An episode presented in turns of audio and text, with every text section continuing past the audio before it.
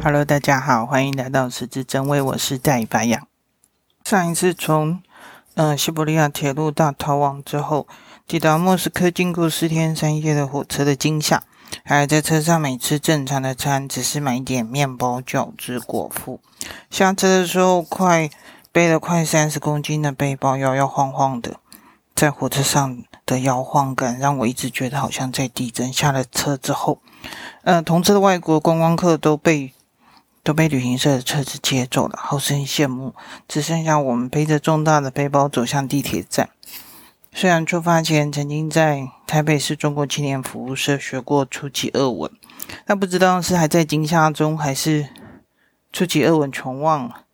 地铁上没有任何标示，只有很高很高的地方有一块小小的亚克力板。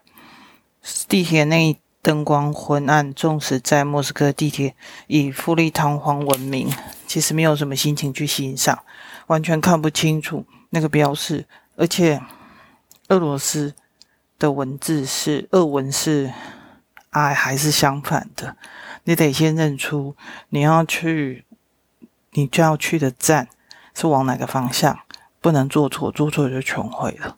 那很多字都是不一样的。那地铁内人多，空气不好。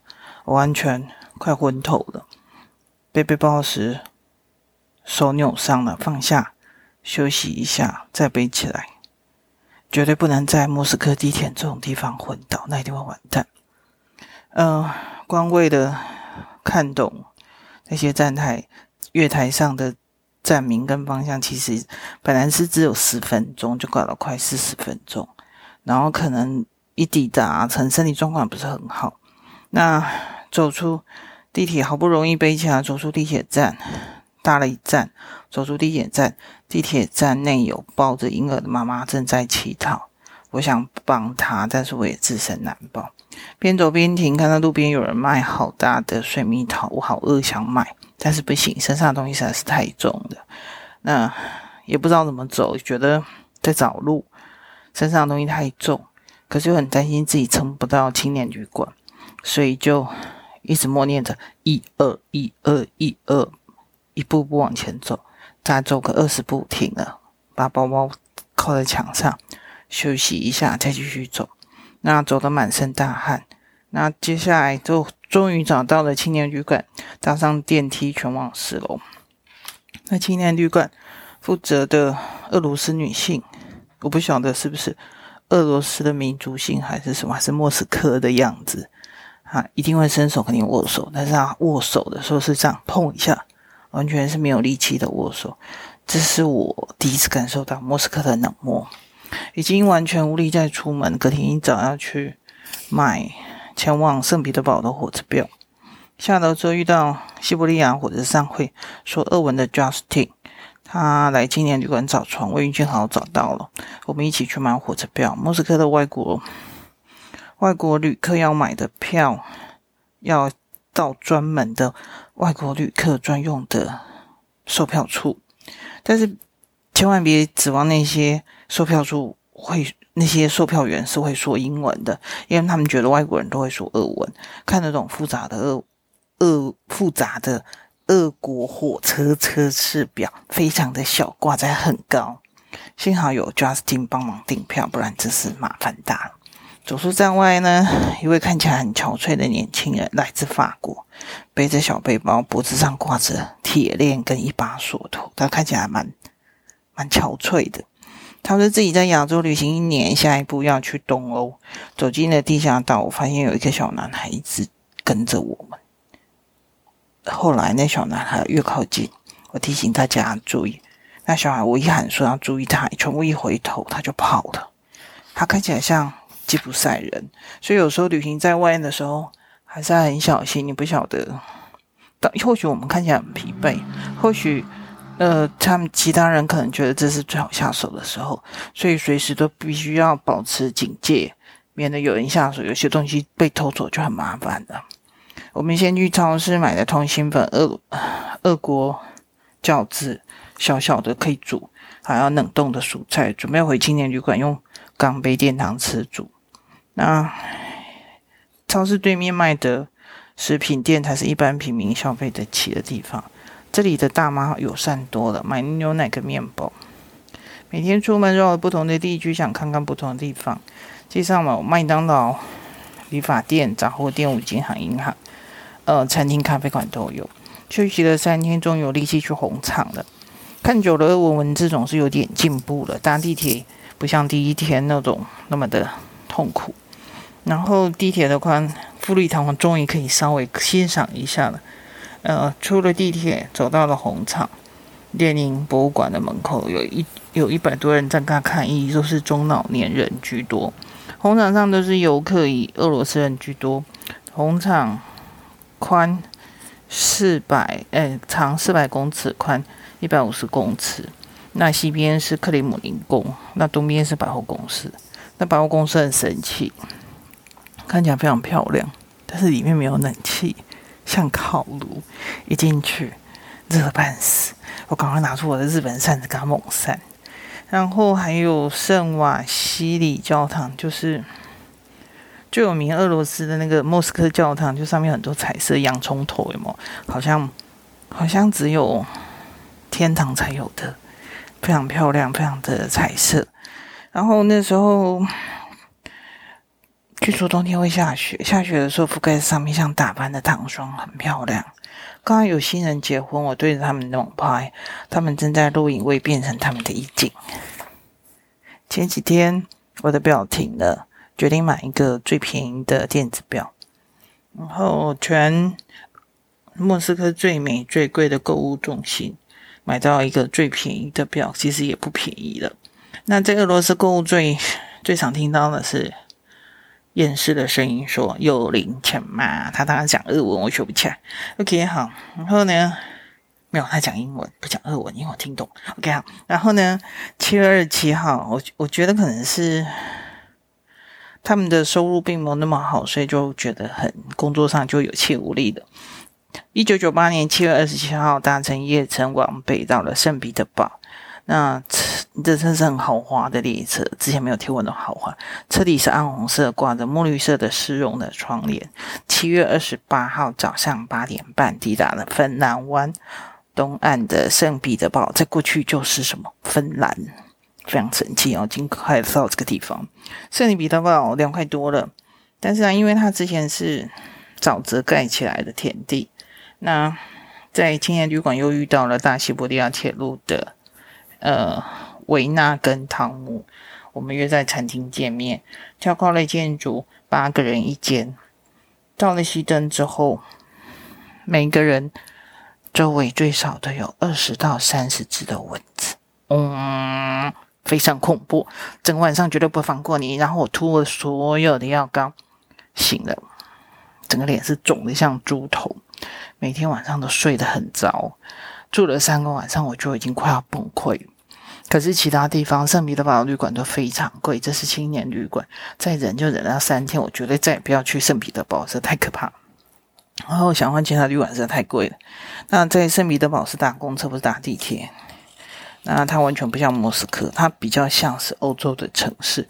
如果要去圣彼得堡，我会建议比较住比较高级的旅馆，不然一定会受不了，根本就不用睡觉，被那些蚊子叮到快不行了。不然就是要买那种伸缩的。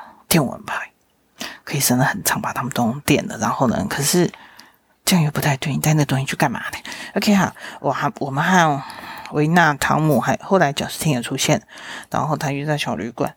那圣彼得堡是以夏天的白夜闻名，晚上十一点半才是黄昏，所以你会觉得有种错觉，为什么太阳要下去？可是明明就是已经快十二点了，就整个感觉是很错乱。然后汤姆发现码头有小船，提议搭顾船去游运河。在准备晚餐的时候，船长看到五个人，再加上三个俄罗斯小姐，决定马上出发，带大家出游。圣彼得堡有三条运河彼此相通，最后连接到涅瓦河。运河旁边有十九世纪的贵族跟富豪的豪宅，河岸边有垂柳深入水中，晚上风大，经过几个小桥。突然，突然桥上有个人对我们丢木头，现在少得快，可能是经济不景气，失业率高，他们就比较愁愁视观光客。隔天去了杜斯妥也夫斯基的故居纪念馆，路边好多老人在卖自家的二手商品，比如说穿过的鞋子，这实在是很不可思议。明信片、生锈的弯曲的铁钉，那还有很多其他的老人逛的，逛的也是老人，这这里没有观光客。呃，本来想去普希金故居纪念碑，但是太晚了，关门。那普希金的纪念碑的对面，纪念馆的。对面开了高级的餐馆、咖啡馆。普希金呢，是这里的圣彼得堡永远是美而冷。我想普希金如果看见这个场景，会作何感想呢？后来我去了东宫，东宫里面有艾米塔吉博物馆，有古文字学研究跟欧洲的绘画艺术馆藏闻名。走了一整天，腿都快断了，但是真的是很漂亮。准备离开圣彼得堡，那在准备离开圣彼得堡，但是俄罗斯的食物有哪一些呢？我可以稍微讲一下哦。有新鲜的蘑菇加乳酪做成开胃菜，有一种东西叫 kvas，k v a s，用黑面包发酵做成的汤，再加黄瓜、酸奶油跟马铃薯。大蒜调味的羊肉汤是高加索风味。加蔬菜的鱼汤，西伯利亚小饺子，这个在西伯利亚火车上面常常吃到，就是这家这家做的小饺子，然后火车停靠的时候就拿一个大桶子，然后你要多少，他舀给你，用塑料袋给你。基辅鸡就是鸡胸肉，切开包入香草跟奶油裹粉，卷起来裹粉去炸，炸完趁热切开就流出来。高加索式的烤鸡。是在伏尔加河南边那边有很多，还有中亚式的烤肉串，这个也都有。还有陶罐的炖肉跟蔬菜，这个比较咸一点。那薄饼跟果酱跟蜂蜜一起吃的是甜点。那俄罗斯的薄饼有点不太一样，我们讲 pancake，但是它不是，它是用什么做？它用酵母，所以它有点微微的酸味。所以跟我们想象中的薄饼不太一样，不过也算是好吃的。就是或许在那样的天气里面，你会想要吃这样的东西。然后接着前往莫斯科东北方的小镇叫金环，这里很多人去啊。大家比如说跟团的话，就会有呃弗拉基米尔跟苏兹达尔。那下了火车之后，火车站很冷清，找的老的旅馆，跟妈妈服务员说要浴室。然后拿了钥匙去淋浴间，他就是不是附在房间里面。到楼下餐厅吃饭，只有很少的机会上餐馆，因为出去吃就会很贵。那在乡下反而能够感受到俄罗斯的热情。在金黄，我常带着布袋去购物，去买生活用品，譬如说黑面包、饼干、红茶，还有一些。小东西吧，那在那边有卖工艺品啊，木头娃娃都比莫斯科跟圣彼得堡便宜，圣彼得堡便宜。呃，苏兹达尔住在小，是位在小山丘上，呃，面临面临河是面临河卡缅卡，其他地方有很多，呃，在那个地方旁边有草地，有很多洋葱头的东正教教堂。我觉得最美的有一个是那个水蓝色的地。贴着金色的星星，一早起来，大概那时候是七点多，快八点，七点多，阳光照射在那个金色星星上面，拍起来特别的美。有好多古老的教堂跟修道院，散步期间其实还蛮舒服的。那通常在俄罗斯，我会买哪一些东西呢？比如说黑面包。那黑面包怎么买？它会有很多那种小亭子，里面就放了很多面包。然后这时候怎么办？它有，它上面会有每个东西的价钱。那如果没有价钱的话，我就只要比着它，然后说这个一个，我就比手指一个，然后就拿出我自己的布袋，然后他会把那个黑面包放进我的布袋里面，然后我不知道多少钱，我就拿一把零钱给他自己挑着就拿去了。那还有去其他的店买。通心粉、冷冻蔬菜、红茶、饼干、水果。那曾经有一次，我在嗯小菜市场里面吧，就有那种他们自家栽种的西洋梨，有红色跟绿色的。那我就放到他在路边有个老先老老先生在卖，他把那个有一块布先放在地上，那那箱里就像一堆一堆的，一堆大概可能有十几个，比如说绿色的就一叠，像个小山丘，然后红色的就一叠小山丘。那我想我不要那么多，只要我只要两个就好了。我就从那个小山里面拿了两个，然后我问他多少钱，可能听不懂，我就把一把零钱拿给他，他拿走五块钱卢布，五块钱卢布是台币加三十块，我觉得有一点点贵，不过也没关系，反正我只买两个，然后转身就要走，突然间后面所有人都一拥而上，我想等一下干嘛？发生什么事吗？他们就开始鸡同鸭讲，鸡同鸭讲，所有人都在讲俄文，我怎么听得懂呢？全部都挤过来，老先生、老太太全部挤过来。我说中文懂，他叫我把袋子打开，我想说不行吧，我买两个。他把刚刚那一堆有十五个以上，我只拿走两个。他把那一堆剩下的统统倒进我的购物袋里面，实在是太可爱了。曾经在搭地铁的时候背背包，因为每次背背包的时候都很大很重，然后呃上面下面挂满的所有东西，那我的睡袋是挂在最下面的地方，那那个地铁又很挤，然后有一次我地铁那个我那个睡袋没有装好，已经半截露在外面的，然后虽然还绑在我的袋子大大背包下面，结果那个坐坐地。搭搭地铁的大妈就拉了一下我的袖子，跟我说：“那你跑出来了。”我说：“哦，那我就开始努力的晒。”他就跟我挥手说：“不用，他帮我晒。”他就坐在位置上，一直帮我拼命帮我的我的睡袋塞在袋子里面，真是太热情了。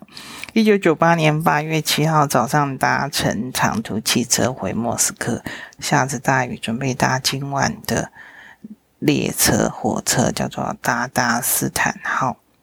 呃，从莫斯科的喀山车站，隔天一早会抵达伏尔加河中游的大城考喀山。长得一发现搭乘的乘客都长得像突厥人，黑发黑眼。然后在在等待搭车前，有士兵就会盘查，看你要去的地方是否都申请了。这个就是要很小心。隔天上午八点抵达达拉斯坦的首府喀山，等公车前，在在公车前面等车，才一开始问路，周围人所有人都过来指路，每个上车的人都告诉司机说我们要去国旅旅馆。然后喀山街道很宽，清真寺上有新月，而且历史上的达达人是信奉伊斯兰教。忽然所有人都大叫要停车，司机早就准备好要停，没有站牌。那旅国旅前面是没有站牌，但是因为因为我们是外国人吧，就特意停车，真是太感人了。呃，到了国旅之后，确定入住之后，我想传真回家，谁知道旅馆连个一台传真机跟电话都没有，所有人都指引着如何去邮电局。后来终于知道了，全市喀山只有一台传真机，真是难以想象。在一九九八年的时候，那在俄罗斯打电话，通常会有一种要怎么办？先有个大妈会在那里收钱，那前面就很多那种红色的亭子，那红色亭子像什么？就像那种超人，有没有？超人要进去换超人的衣服那种。然后呢，当然进去我不用换衣服，就是进去就可以开始打电话。你先缴费之后。再告诉你要去几号的亭子，接着跑进去打了国际码跟电话，时间到了会先警示哔哔哔哔哔哔哔，然后咚就会结束了。你缴的钱不够，你就要再去缴一次。那有一次在打国际电话的时候，在那个超人的红色亭子前面要打电话，但是服务人员听不懂英文，幸好突然间跑出一个女士用英文问需要帮忙吗？中午到餐厅用餐的时候。遇到旅馆的高级主管，他说：“欢迎来到达达斯坦。”嗯，为什么俄罗斯人会把蒙古西征的军称为韃靼？其中包括蒙古各部以及臣服于蒙古的北方民族，他们是日后达达达达人的祖先。我觉得，反而在乡下，俄罗斯人其实是蛮热情的，而且很可爱，而且很。你觉得他们看起来很冷漠？其实不会，我觉得还蛮蛮感人的。下午到了码头准备查，呃，船的时时刻表。想要重复的加和搭乘游轮到萨拉朵夫，为什么要到萨拉朵夫？要从萨拉朵夫再搭火车前往中亚的哈萨克哈萨克斯坦，准备要去爬天山。那从伏尔加河搭乘邮轮到萨拉朵夫要两天。我一直以为在伏尔加河的感觉，我一直觉得那是海，也不知道为什么，这是错觉吧。那那邮轮非常的大，然后我们要搭乘的。邮轮叫做图格涅夫号，呃，喀山大学是俄罗斯最老的大学。文学家列夫·托尔斯泰在喀山大学受教育，列宁也在此念过书。回程到杂货店买面包，大妈问从哪里来，我说台湾，他说好远啊。一九九八年八月十二号，再次搭乘火。公车前往码头又很挤，我的背包比公车的门还宽，那门有点卡，几乎快上不去，然后卡在门上，完全上不去，因为我横的放的睡垫、睡袋、脚架越来越挤，身上所有东西都背到身上，幸好几个老妈妈跟帮我推上车，我实在是有点尴尬，然后有有有有位置的妈妈帮妈妈拿提袋。然后说了一些俄文，应该是祝福的意思吧。读个涅夫号，呃，分了长等，又分成九种。我买了第二等的第一级，它有衣柜，有上下铺，有书桌，还有窗户，还有洗手台跟水龙头。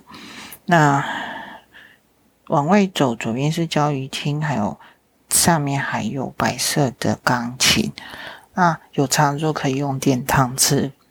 嗯，每次轮船在离开前会播放音乐，然后旁边就很多人在岸边跳起双人舞啊，其实他们还挺浪漫的。船上只有我们两个外国人。当我在房外船上的房外溜达的时候，发现看见别的房间有超大的电汤匙正在煮火锅。那电汤匙有多大呢？半个电锅那么大，真的太吓人，让我大开眼界。好想问他们在哪买的，只可惜我的俄文还停留在那个幼幼班阶段，我只会说 s u b s i 吧，谢谢，其他都讲不出来，而且没有 Google 翻译软体，可以现场用手机问，什么都问不出个所以然，那就只能放弃了。唉，就中间在。沙洲有停留了。那有妇人带着水桶，里面有浆果跟蜂蜜出来，就很像就卖完了。后来带着大狗往山里面走，身材矮小的妇人是当地的土著民族。那另外一艘船上的妇女正在跟着手风琴跳舞，超开心的，真是羡慕。我一直觉得伏尔加河是海，觉得不知道为什么，在我的脑袋吗？还是我不知道。呃，夜里下着雨，风浪很强，温暖的小仓房像摇篮，但是晃的晃的实在是太严重，连杯子上的水都洒在桌上，感觉像地震，我又晕了。船后来往外一看，才知道船正在经过大铁桥的下面，晃动比较大。一九九八年八月十四号上午抵达萨拉朵夫，下着雨，搭上电车往城里去，进入徒步区，慢慢的走进去。俄国大妈给我们最便宜的房间，没有浴室，只有洗手台。这是我们在俄罗斯最后的一个旅馆的。在俄罗斯待了一个多月，放下背包去火车站买车票，要往中亚的哈萨克斯坦。售票员给了一张字条。后来我们找人问，到底在写什么？他上面说往中亚的票要当天才买。那当初计划着哈萨克的签证是八月十八号开始，那俄罗斯的签证是到八月二十号到期。那最早只能八月十八号出发，但是俄罗斯的签证只剩下两天。如果在这两天之内无法离开俄罗斯，非常麻烦，是没有办法想象的。呃，旅馆的房间在五楼，有白漆的木头地板、水晶灯，呃，外面有喷泉。那三楼是德国的领事馆，外面还有德国的国旗。我每天提着布袋出门拍照采购，还有看到有一家卖烤鸡的高价，说烤鸡，实在是太美味了，我连续买了两。天，在准备，终于准备离开俄罗斯了，只是还是买不到票。到底要如何离开呢？嗯，进入俄罗斯跟离开俄罗斯是让人如此的惆怅。我们真的来得及离开吗？下次再见，谢谢收听，拜拜。